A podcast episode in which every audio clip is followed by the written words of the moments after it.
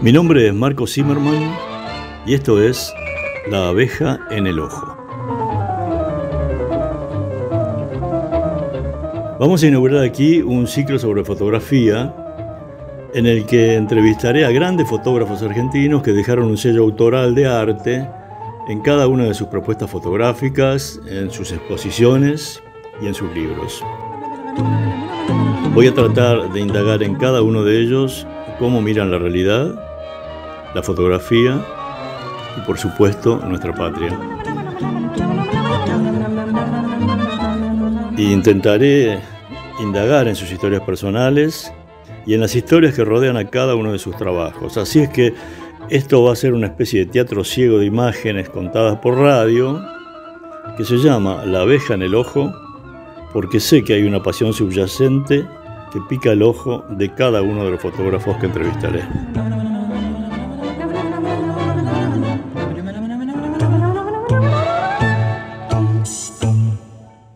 Iniciar este ciclo con un gran fotógrafo argentino de larga trayectoria eh, que se llama Daniel Muchut.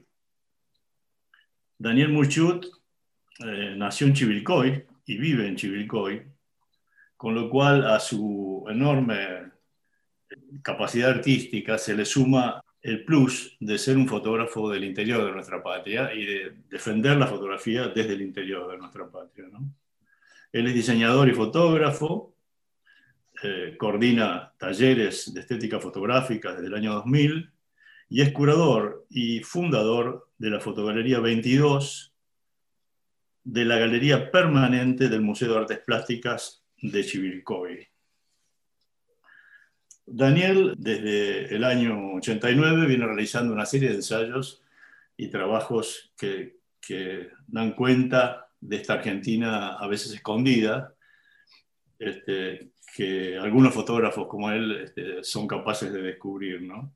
Y, una de las cosas que, más me, me, atraen, digamos, de Daniel es lo prolífico que ha sido durante todo, su, todo este tiempo en la cantidad de trabajos y fotografías que ha realizado. ¿no? Desde Hombres de Barro, que es el primer trabajo que yo le conocí en el año 90, pasando por otros trabajos como Vida de Perro, Los Hijos de la Tierra, Las Flores del Mal, el Matador y María, Parientes, eh, un trabajo muy especial que se llama La vida de Oscar, y otros dos últimos trabajos que yo no conozco, que se llaman Arché, Diario de, una pandemia, y El Topo, modelo argentino. Eh, para, completar un poco este panorama sobre Daniel, bueno, ha realizado muestras en innumerables lugares de la Argentina y del mundo. Eh, es, además de todo esto, un gran documentalista. Hizo documentales como Bacareza en el 2010, Canto Popular en el 2011, La historia de Lequello en el 2012, La memoria en medio del ruido en el 2014, Ellos cuentan en el 2015, La vida de Oscar, El aparecido en el 2016, Celia en el 2017, y finalmente Ser quien soy en el 2018 y El Topo, modelo argentino en el 2021. ¿Cómo estás, Daniel? Bien, Marco, bien. Eh, contento, contento de, que vos tengas una iniciativa como esta, porque sos una voz necesaria en el mundo del arte y, también contento porque sos mi amigo y, me da mucho placer charlar con vos. Bueno, este, es mutuo porque yo, yo este, tengo gran aprecio por, por, vos porque conozco tu obra, he estado este, además en tu casa y he visto, digamos, tu placar lleno de fotografías. Y, quiero que le contemos un poco a la gente para que te conozca y conozca eh, eh, no solamente tu trabajo, sino lo, que es trabajar en el interior en fotografía, ¿no? Cómo, cómo se desempeña un fotógrafo. y me gustaría empezar por, una pregunta muy básica, ¿no? Es, ¿por qué sos fotógrafo? Sí, es, básica, pero uno, uno está todo el tiempo preguntándose por qué se llega a, a determinado lugar. Eh, yo creo que fueron una serie de consecuencias eh, bastante eh, particulares que me hicieron llegar a, ese lugar de tomar una cámara.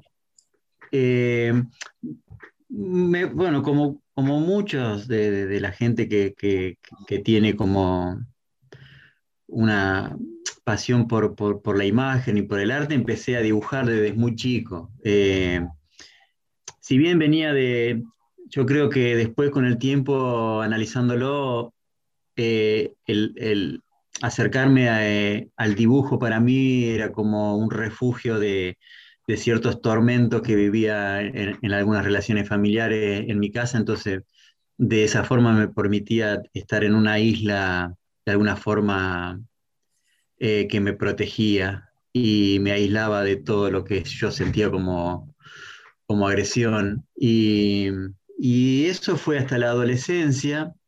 Em, después tuve, siempre eh, estando de la mano del dibujo, ¿no? tuve un acercamiento a la política. Soy afiliado al peronismo desde muy joven, de los 16 años.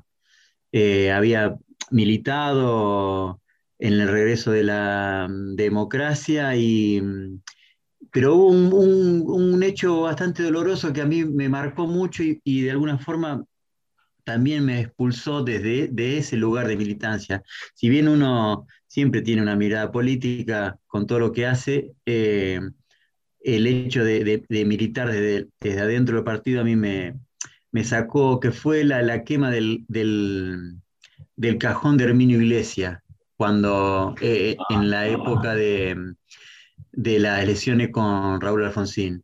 A mí me pareció un hecho muy doloroso porque veníamos de, de, los gobiernos militares que, de la dictadura, ¿no? Y, y, con todo lo que habíamos padecido y de golpe eso me parecía como retomar otra vez la violencia y fue como un shock después volví de, distintos lugares ¿no? a, militar, pero e, en ese momento me, sentí como expulsado y, bueno, en consecuencia eh, tenía claramente muchas necesidades eh, de, hablar eh, socialmente de lo que pasaba en mi ciudad o lo, que yo sentía como cambio necesario ¿no? para una sociedad y, y bueno, en, la imprenta donde yo trabajo, eh, empecé a sacar fotos de, artículos ahí, muy a los ponchazos, y los fines de semana le empecé a, mm, sacar la cámara, eh,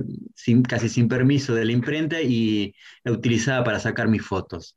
Eh, y bueno, prontamente me encontré de alguna forma caminando dentro de un horno de ladrillo y encontrándome con una realidad que me golpeaba muy profundamente porque yo, eh, si bien soy de clase eh, media baja, de, o sea, hijos de, un trabajador mecánico, tampoco había caminado por, los márgenes de mi ciudad y, de golpe me encuentro pisando un horno de barro con gente eh, muy golpeada y expulsada de, alguna forma del sistema. y me di cuenta que de alguna forma la cámara era una forma de militar, era una forma de pararse ante la vida, era una forma de, hablar de políticamente, ¿no? De lo que nos estaba pasando. Y si bien era una mirada muy utópica en mi juventud, que después se fue de alguna forma cayendo, pero eh, ese fue el encuentro eh, eh, que me, de alguna forma me, bautizó para siempre y desde ese momento no pude dejar más de, contar historias. Es decir, que para vos, eh, digamos, antes que la estética fotográfica o que el descubrimiento de la fotografía como un hecho estético, está eh, la historia que está detrás de las fotos. sí, totalmente, Marco, totalmente, porque eh, realmente soy como un, a, esta, a esta edad ya, ¿no? Como un desesperado buscando historias que me conmuevan. Y, después, una vez que, si, logro encontrar eh, ese impulso vital, eh, buscaré la herramienta para poder narrarlo, que puede ser las dos cosas, la fotografía y a la vez documentar, porque eh, me, pasa que los últimos 10 años eh, utilicé las dos herramientas. pero sí, es, viene a través de una pregunta y una necesidad de, tratar de narrar una historia. posiblemente si hubiera sido, podía haber sido un escritor, no tengo ni, ni la forma de escribir, ni, eh, ni la lucidez, pero tranquilamente creo que, que, mi forma de, fotografiar es una forma de, narrar eh, lo, lo, que me pasa y lo que pasa alrededor. Claro, si uno recorre, recorre tu obra ¿no? y las, todos los temas que has tratado, porque vamos a explicar un poco acá a quienes este, no, no, están mirando tus fotos, que toda tu fotografía está cargada de, muchísima intimidad, de muchísimo contacto eh, cercano con la gente y, de un gran compromiso con cada uno de los temas que tocas. ¿no? Es decir, eh, vos has realizado una serie de ensayos, muchísimos, ¿no? algunos de los cuales nombré al principio, este, pero en cada uno de ellos hay una mirada eh, siempre muy próxima. ¿no?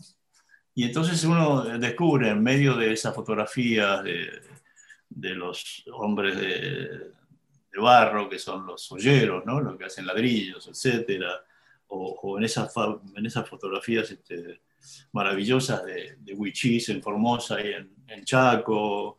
Este, y, hasta en trabajos muy particulares que yo diría que tienen mucho que ver con tu tierra, que son por ejemplo las flores del mal, ¿no? que es un trabajo sobre donde están eh, no sé cuál es la reminiscencia con Baudelaire, pero e-, esos girasoles maravillosos que fotografiaste de una manera tan especial, ¿no? tan, tan eh, única, porque no son solamente fotografías de, de, tu, de, tu, alrededor y no es solamente lo documental, sino que hay junto con eso también eh, una, una mirada eh, netamente artística, ¿no? netamente artística, que además tiene una gran virtud y es que nunca sobrepasa, a mi juicio al menos, este, los límites del mundo real. ¿no? Es decir, es una mirada artística que, eh, que sugiere, que, produce sensaciones, que despierta hasta pasiones por ciertas fotografías que has hecho, pero que nunca se extralimita, ¿no? Como medio de, como, como medio, como el medio que es la fotografía, digamos, como un instrumento, como vos decís que es la fotografía.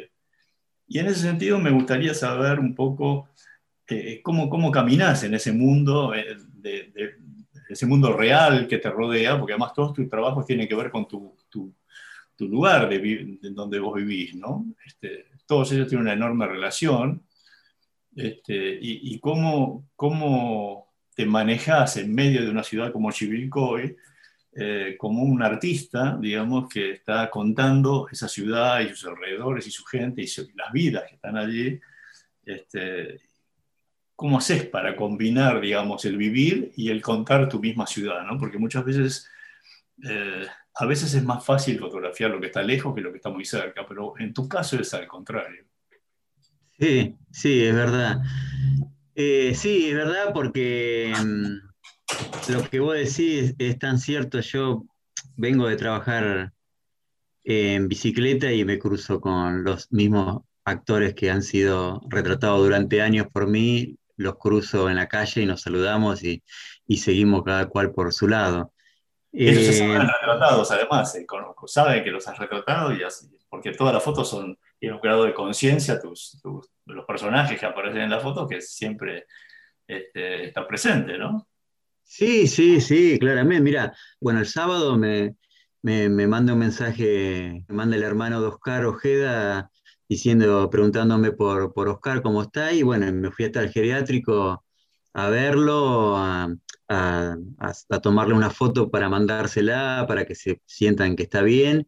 Y, bueno, y el lunes venía caminando para, de, casa para, para, para mi, del, trabajo a mi casa y me encuentro con Cantor Popular, que es Chico Sprint, y me vende una rifa de un comedor a 100 pesos el número. Eh, y bueno, y así me voy encontrando con todos los personajes que voy retratando. Que, con Chico Sprint estuve cinco años retratándolo en los, bailes populares. Eh, bueno, con Oscar estuve 18 años. Eh, trabajo sobre los bailes populares, que es muy, muy especial, ¿no? Sobre los cantores populares.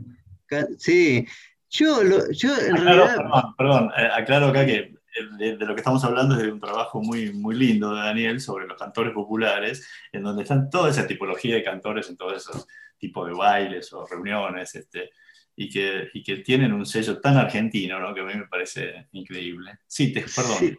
Sí, no, no, volviendo a la pregunta que, me hacías, eh, yo realmente vivo, eh, cuando salgo a la calle, veo mi ciudad con muchísima extrañeza, ¿viste?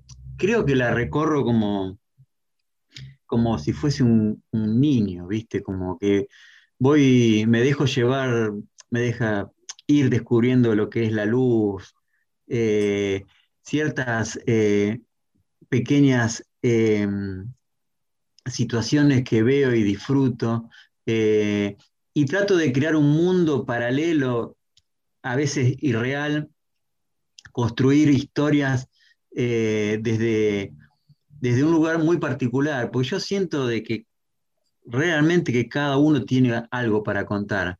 Lo difícil a veces es encontrar la herramienta de cómo narrarla. Eh, yo me acuerdo una vez que eh, pasó Res por, por Chivilcoy y él me dijo cómo, cómo hacía para, encontrar esa historia eh, viniendo de una ciudad tan chata. Y es verdad, porque es una ciudad de, casas bajas, de frente muy particulares, no tiene nada de bello, de atractivo. Y, tuve de alguna forma que, inventar un, lenguaje para, para, narrar esa historia puerta adentro. Y, y de alguna forma también reconstruir mi pasado, ¿viste? Porque me parece que viene de, de alguna forma viene de preguntas eh, que siempre a mí me intrigaron, ¿no? Porque mm, esta, esta historia particular de mis, eh, mis viejos viniéndose de, de La Pampa en un charré, porque, bueno, estuvieron cinco años de sequía y no, o sea, no le había quedado nada y tuvieron, se vinieron con un par de chapas y un caballo y un charré y vinieron a Parachivilcoy y, y habían hecho como un toldo y, le decían los indios, eh, con una pobreza muy grande. Esa historia a mí particularmente siempre me, había conmovido, eh, me, me imaginaba cómo sería alguien, una familia viniendo de esa forma. Y por otro lado estaba la familia de mi mamá, em, que vivía en un pueblito acá cercano, que es La Rica, también, que mi abuelo había estado en la, Primera Guerra Mundial, se había venido, una familia que, había levantado cabeza y de golpe uno de los hermanos de mi mamá se suicida y, queda en bancarrota, bueno, no le queda nada. Y, y, mi viejo yendo al baile en bicicleta hasta La Rica, acá unos 15 kilómetros, me lo imagino de saco y corbata para, para ser el novio de mi mamá. digo, esas historias a mí me, siempre me han enriquecido como la imaginación. Y de alguna forma yo creo que, Sí, Marco. No, no, decía claro, sí. Sí, sí, que, de alguna forma me parece que, que todas mis historias están tratando de narrar ese, ese pasado que de alguna forma estaba callado, que no que a mí me, resultaba fabuloso, pero que no estaba puesto en, ni en palabras ni en imágenes, que estaba solo en mi imaginación. Y de alguna forma con esta historia que yo narro, reconstruyo ese, esa historia particular mía. Siento que estoy haciendo eso, siento de que de alguna forma trato de ser la voz de, esa, de ese sector de la sociedad que a veces, muchas veces no lo tiene.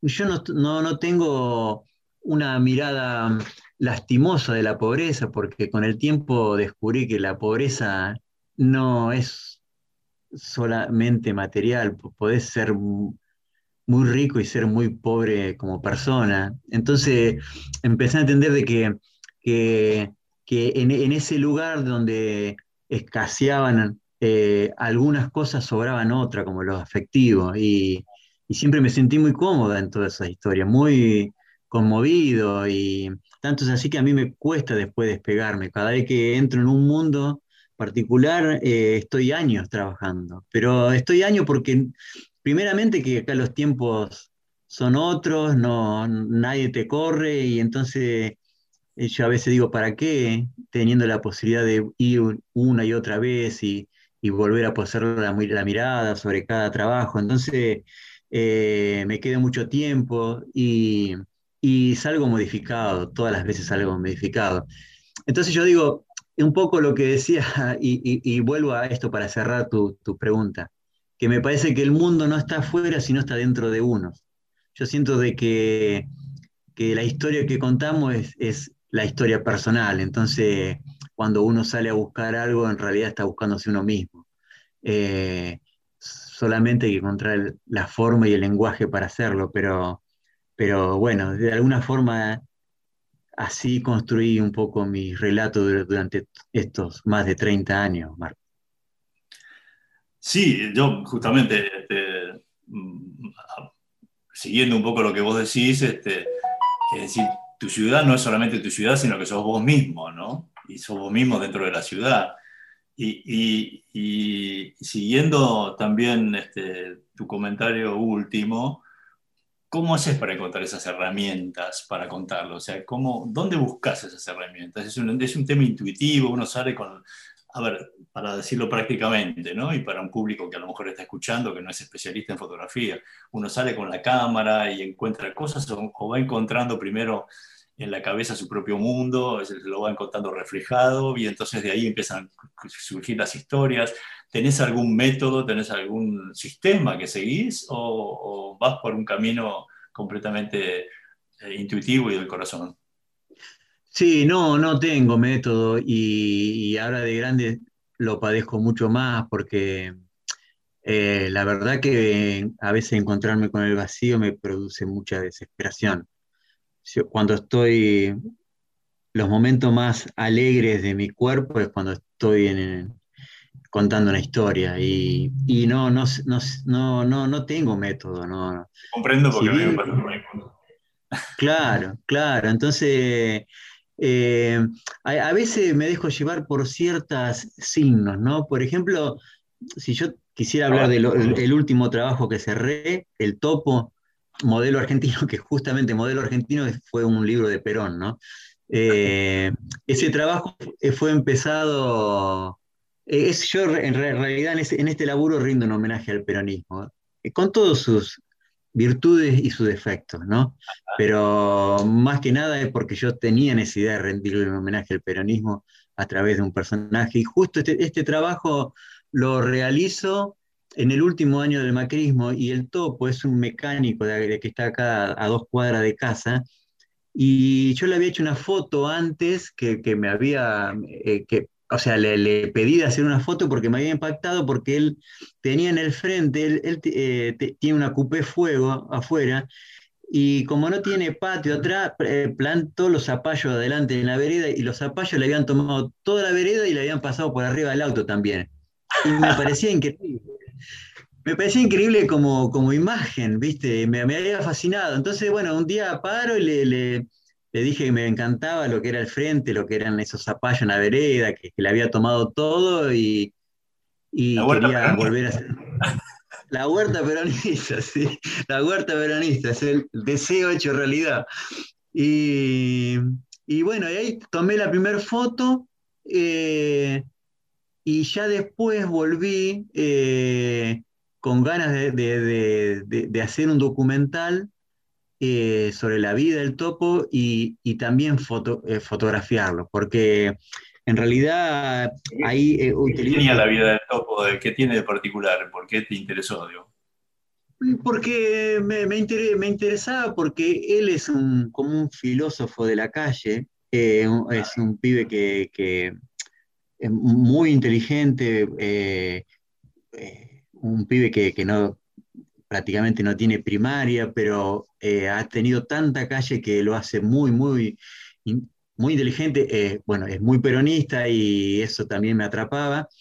Y, está todo el tiempo pasando personajes porque como él arregla autos y no, no cobra, o sea, van los autos más destartalados y, y él los arregla y lo cambia por comida, le llevan ropa, comida, y me parecía que era fabuloso, porque ahí realmente era la esencia de lo popular. Quería que de alguna forma que compartiéramos con la música de, Nico, porque es alguien también que, ama la, música argentina, eh, ama sus raíces y, y, de alguna forma le rinde homenaje con lo que hace a tanto a Charlie, a Spinetta, a Fito, a todos los grandes creadores que tenemos en este país.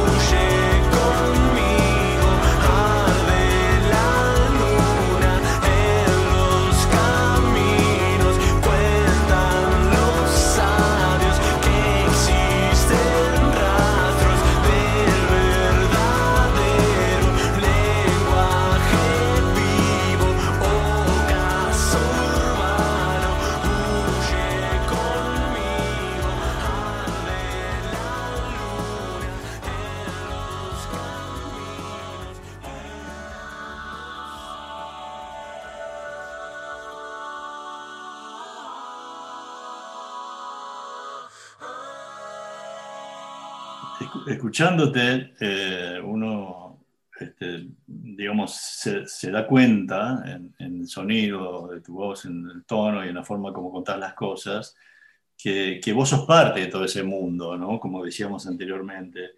Y, la, pregunta sería, eh, ¿esa sería una premisa para, para, para que la fotografía argentina tenga cada vez más identidad? Porque hay algo en, los fotógrafos digamos, por lo menos en, los de nuestra generación, digamos así, que, este, en donde el aspecto de mirar desde afuera es, es, este, es un signo importante.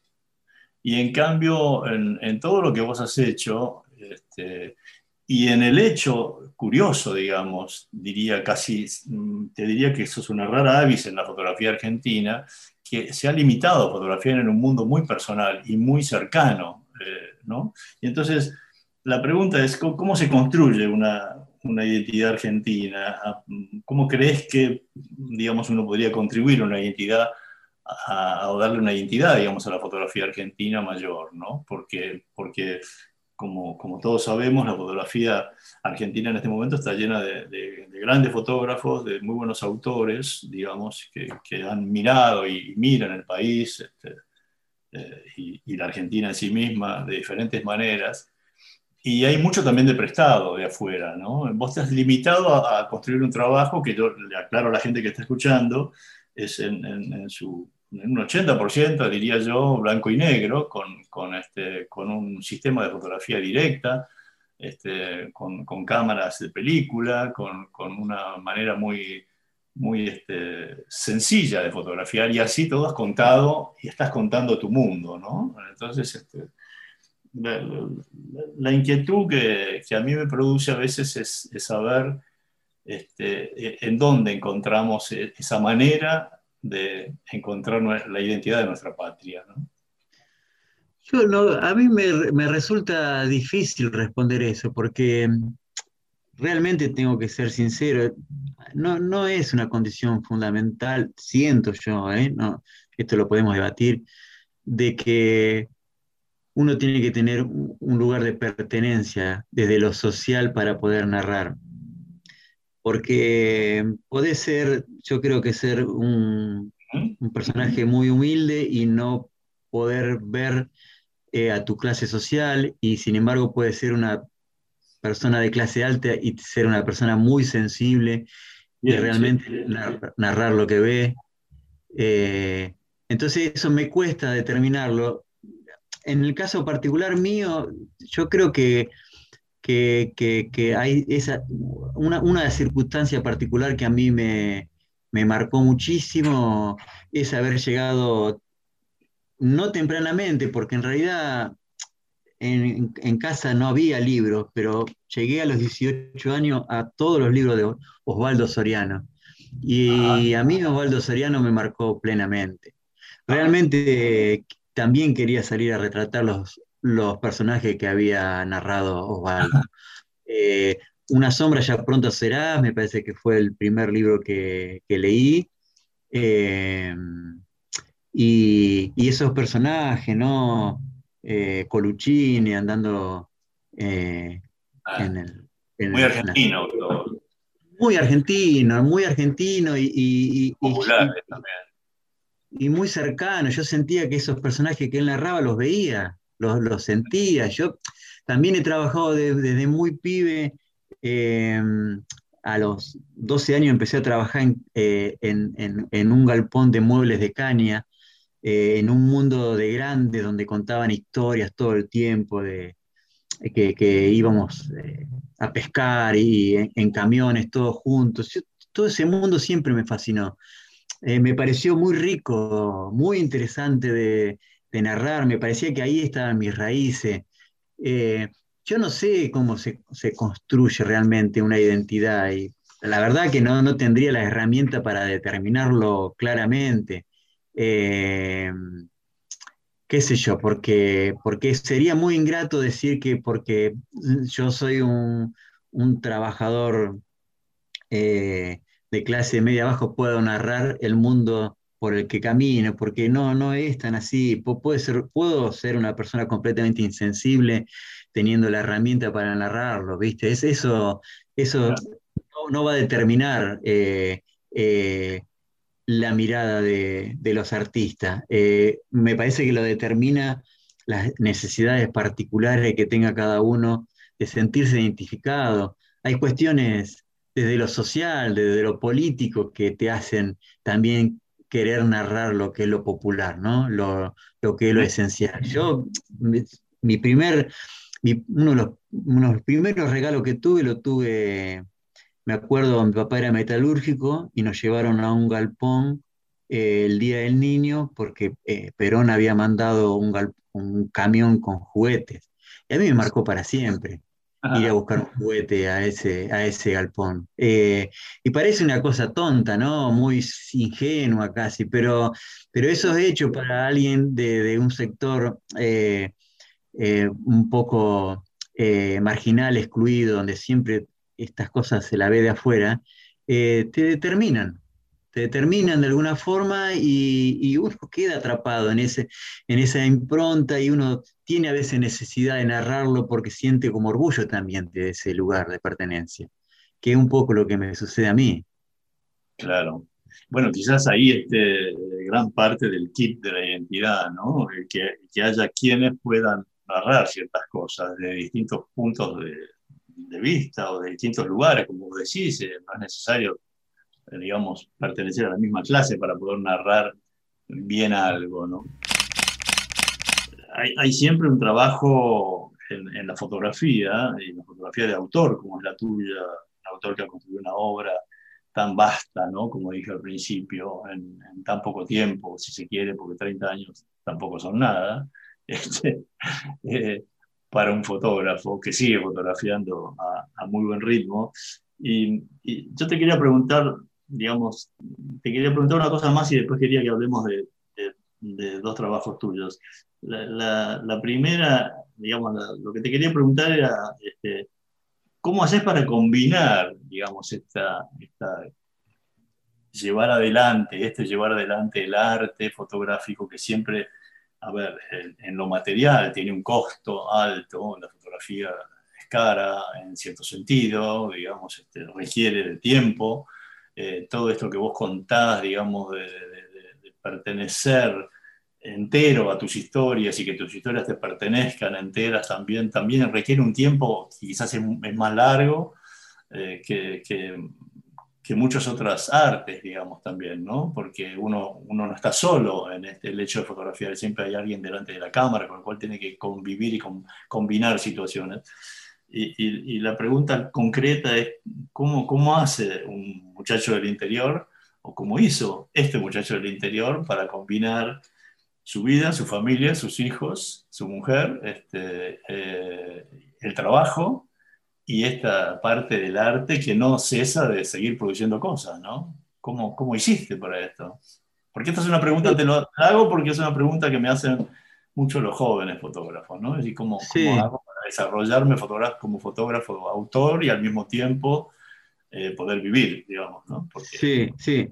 Sí, mira, em, yo me acuerdo que cuando era jovencito, que bueno, después de haber hecho Hombre de Barro y, Historia de Bares, eh, un día me llamó Eduardo Longoni, gran compañero, y me dice... Eduardo Longoni es un fotógrafo argentino, aclaro, que va a ser invitado a este programa también. Sí, sí, sí, gran, gran persona eh, que me llamó para que formara parte del staff de fotógrafo de la revista Viva, que él estaba como, director, creo, algo así.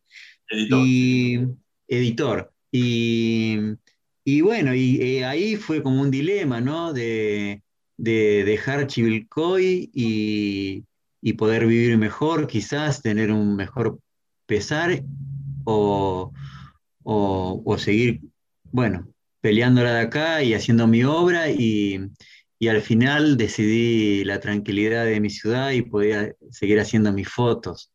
Eh, que en, en, algunos momentos reniego y digo soy un estúpido, en otros digo agradezco de haber tenido esa determinación.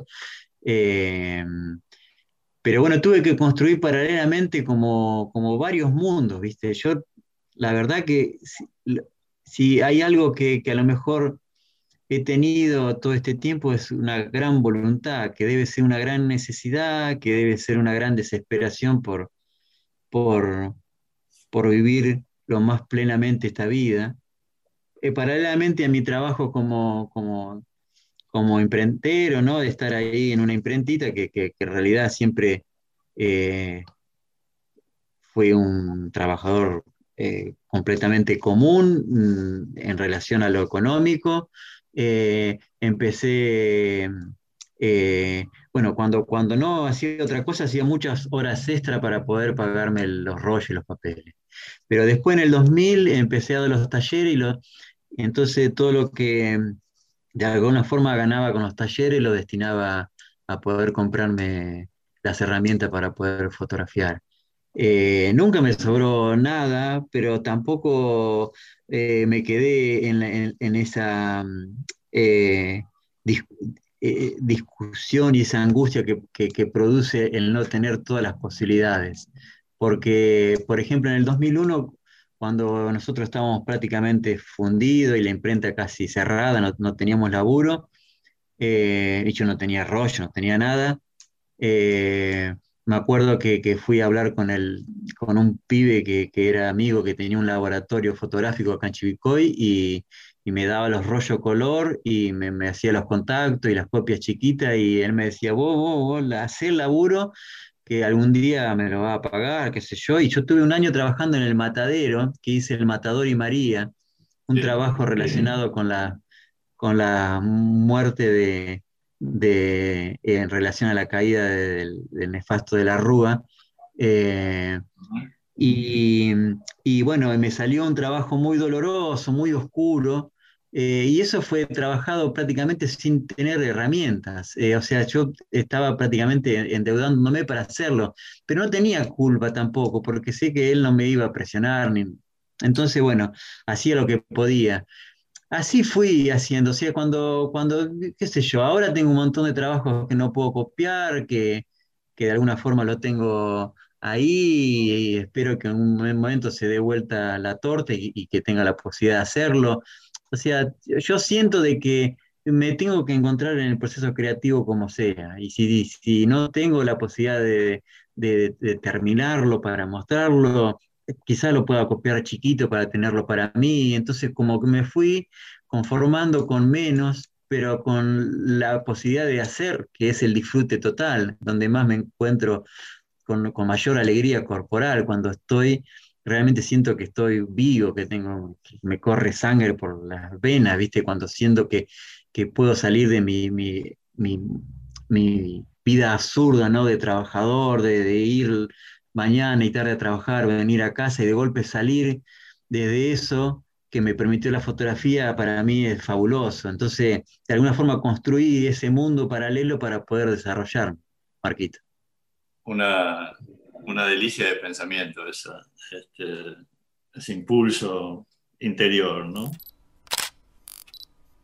Finalmente, me gustaría que me cuentes qué es tu trabajo, ser quien soy, y que, que relates a, nuestros oyentes eh, eh, todo lo que conllevó, digamos, la, realización de la vida de Oscar. Sí, mira, ser quien soy eh, es un trabajo que yo quiero muchísimo, porque traté de, de alguna forma de, retratar a la comunidad LGTBI de acá de Chivilcoy, un movimiento eh, ahora muy empoderado, eh, pero que en, muchos momentos en una ciudad que es bastante conservadora fueron muy ninguneados. Entonces, yo en una época de mi vida, hace unos 20 años había retratado a la negra, justamente eh, una de las chicas trans eh, que está eh, ahora en esa serie, pero no lo había podido seguir el trabajo porque no, quizás no tenía espalda para hacerlo, pero igual siempre me, a mí me, me, fascinó ese mundo, siempre, ¿no? Porque me acuerdo de estar sentado en el cordón de, de la calle, de mi calle, y mm, y ahí estaban las comparsas y como ella decía, las mariquitas se, disfrazaban y, había una comparsa del barrio que, se preparaba para el corso que a mí me fascinaba con que desparpajo bailaban y, bueno, de alguna forma estoy rindiendo un homenaje a esa parte de, mi infancia que, tanto admiraba ¿Y, es, perdón, ¿es solamente un documental o es también un trabajo fotográfico? Las dos cosas. Es un, es un trabajo fotográfico y es un documental, las dos cosas. Eh, y tanto es así que con, uno con una de las personajes, con Pamela, que yo le digo, la historia se llama Pamela la peluquera, estamos ahora trabajando haciendo una película eh, que es la, la, chica trans más eh, de más años, dice ella, de Chivilcoy, y estoy muy, muy fascinado con su vida y tiene un álbum que es maravilloso y estamos trabajando con, con su historia Así que eh, estoy por ese camino eh, transitándolo ahora mismo. Hay, una historia eh, muy particular, porque es, la primera vez que yo escucho una historia que tiene una resonancia en el mundo real, digamos que un trabajo fotográfico tiene una resonancia en el mundo real este, tan fuerte, y es la, la, historia que está alrededor de la vida de Oscar. ¿Por qué no lo contás brevemente para que la gente conozca. Mira, lo, de Oscar es, eh, yo creo que me va a llevar toda la vida para, agradecerle eh, lo que me ha eh, sensibilizado y, movilizado, haber estado simplemente cerca de, una persona de, tamaño humanidad. por lo del año 98, particularmente viajaba bastante a Buenos Aires, eh, estaba empezando a exponer, pero cuando, bueno, me bajaba del tren y caminaba por Once, por Corriente, para ir a la, galería del San Martín, empecé a ver gente viviendo en la calle en aquellos momentos. Y, y era un impacto tan grande por, esa enajenación que producía que yo no me podía detener a, observarlo porque me parecía que estaban en otro mundo y la gente pasaba caminando para un lado para otro, eh, como no observándolo, que me, había producido un shock muy grande eh, y, me, y me planteaba la pregunta, ¿qué, me diferenciaba a mí de esa persona que de algún momento en su vida eh, decidía irse a vivir por fuera del sistema? Y justamente en Chivilcoy había una persona que vivía en un auto, en un Cianditela abandonado en el puente de la Tres Bocas, eh, que es, en donde están el desagüe de, nuestra ciudad. Y, bueno, eh, me, acerco, la gente me decía que no, no hablaba con nadie, que hacía muchísimos años que vivía ahí, eh, en la calle la interperie y que no iba a tener relación. Eh, yo me acerqué y le cuento cuáles eran mis intenciones y empezamos así muy tímidamente a vernos eh, y, y, yo empecé a retratarlos y, bueno, y, Oscar se transformó en algo eh, para mí mágico porque iba todo el tiempo eh, a verlo ahí al puente, él vivía con muchos perros, eh, tanto de así que en el 2001, no, 2001-2002, yo expongo parte de ese trabajo en el San Martín junto con la Flores del Mal, estaba Juan Tranmi eh, en, la fotogalería, y me acuerdo ver con mucho orgullo el, afiche ese grande que, se imprimía en, la, en, la, puerta de vidrio afuera de Oscar. Y sentía de que, bueno, de alguna forma había hecho algo por alguien eh, que vivía en la calle y de golpe estaba ahí reflejado en, la, en esa avenida tan, tan pomposa para mí. Eh, pero bueno, no sé por qué yo seguí yendo a, seguir retratando a Oscar. Entonces Oscar después se fue a vivir una pensión, porque el municipio le da una pensión y se va a vivir una pensión.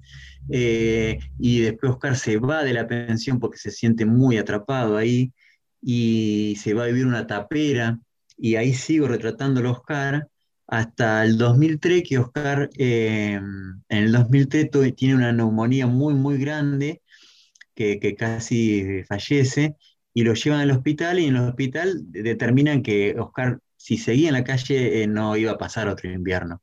Entonces le recomendaron que vaya a vivir al geriátrico el geriátrico está pegado al hospital. Oscar tiene una estadía primero muy oscura, Oscar está muy incómodo viviendo con, con 30, 40 internados, mujeres, hombres, eh, yo me sentía muy enojado también con el sistema, porque yo digo que era bastante cruel de golpe sacarlo de su libertad. Eh, pero después Oscar tuvo un vuelco enorme cuando se recupera de la enfermedad. Oscar empieza a vivir una vida completamente plena dentro del geriátrico. Fue la persona y es la persona de alguna forma más alegre del geriátrico. Es el que baila, el primero que sale a bailar cuando van van algunos a hacer música al geriátrico, es el que le hace los mandados a todo, reconstruye la vida que había perdido afuera, viviendo 20, 30 años a la intemperie, la reconstruye adentro. Y yo sigo retratándolo, sigo retratándolo a Oscar hasta el 2015, creo, que empiezo a hacer otro trabajo paralelo, que es la Lequeyo, que era un par de familias que había tomado una fábrica abandonada de leche, queso y yogur, y una de las personas le cuento de que estaba haciendo un trabajo de Oscar y me dijo, pero sí, como no lo conocido Oscar, yo trabajaba con él, me dice, cuando, éramos cuando era joven, y él era el novio de, mi cuñada, la negrita, me dice. Entonces ahí me despertó como una, como algo, una necesidad muy grande de hacer un documental, de ir a buscar a esas personas que lo conocían a Oscar de antes. Y salimos a retratar eh, a esa, de alguna forma, a firmar a todas esas personas que habían vivido con él, y llegamos a, la dolorosa eh, eh, historia de que Oscar había sido picaneado por la policía y tirado como muerto en el puente de la Tres Bocas. Ah. entonces, Oscar ahí se, recruye de todo y se empieza a hacer una vida completamente por fuera del sistema. nosotros eh, concluimos la película de Oscar eh, y la mostramos. Nosotros hacemos un cine muy de pueblo, ¿no? un cine que no tiene ninguna pretensión más que ser expuesto en nuestra ciudad eh, y no en los cines, sino en los, en los centros culturales, en los galpones, en los barrios. Y habíamos justamente en el Centro Cultural La Ronda, proyectamos la película ahí fue Oscar, la gente se emocionó mucho porque Oscar, el que andaba por ese barrio lleno de bolsa, de barba, con los perros, donde las, las madres le decían a los hijos, mirá que este hombre te va a llegar dentro de la bolsa, anda adentro. O sea, completamente, prácticamente le escupían en la cara. Oscar de golpe lo veían ahí, al tipo bien vestido, reconstruido, parado delante de nosotros, diciéndole yo sobreviví, acá estoy y esta es mi historia.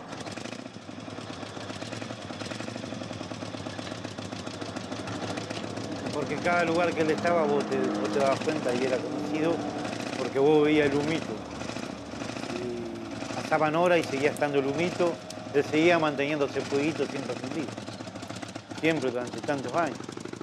Pero si él pudo estar, te puedo calcular que sí, más vale que supo cómo vivía en la calle porque fueron muchos años. Estamos hablando que estuvo a lo mejor 30 años en la calle. en un momento dijimos, vamos a pasar la película en el geriátrico donde vive Oscar, no solamente en el galpón. Entonces publicitamos por Facebook una foto de, Oscar que decía la vida de Oscar Ojeda, eh, octubre, eh, no me acuerdo qué, 28 de octubre, algo así. Eh, pasamos la película en el geriátrico. 15 días antes de pasar la película, recibo un llamado de alguien del Gran Buenos Aires que me dice, mira, nosotros hace muchísimo tiempo estamos buscando una persona que, se llama Oscar Ojeda, eh, que podría ser la que vos retrataste durante mucho tiempo. yo le digo, mira, yo nunca había ningún pariente acercarse, es muy extraño lo que me contás porque hace 30 que vive solo en la calle, y entonces ellos me empiezan a contar y dicen, mira, vos nunca te contó si él estuvo en Tortuguita. Y me dice, sí, sí, él, me dijo una vez que había estado en Tortuguita. Y no te habló de misiones. Sí, me hace, una vez me hizo hincapié, pero yo pensaba que era parte de un delirio. Bueno, entonces empiezan a, atar cabo de que mm, podía ser la persona que buscaban. Eh, yo le, digo, mira, le digo, por favor, le digo, no levante falsa expectativa, porque si no llega a ser, yo no le puedo decir a Oscar, de que hay una familia que lo busca y si no llega a ser, ¿qué, ¿en qué quedamos con toda esta historia? O sea, es una frustración más a su vida. Entonces hablé con la directora del geriátrico, el director del geriátrico me dijo, mira Daniel, si no traen la partida de nacimiento no podemos hacer nada. La van a buscar a La Plata, no la encuentran, llaman a Misiones y ahí en el pueblito estaba la partida de nacimiento de, Oscar. Eh, y y ese día que, nosotros proyectamos la película de Oscar, se viene el hermano y la hermana y se encuentran después de 58 años que no se veían, donde la madre lo había dejado en un instituto de menores cuando Oscar tenía 8 y Raúl 5, y nunca más habían visto, y se reencontraron a través de la película y fue realmente conmovedor.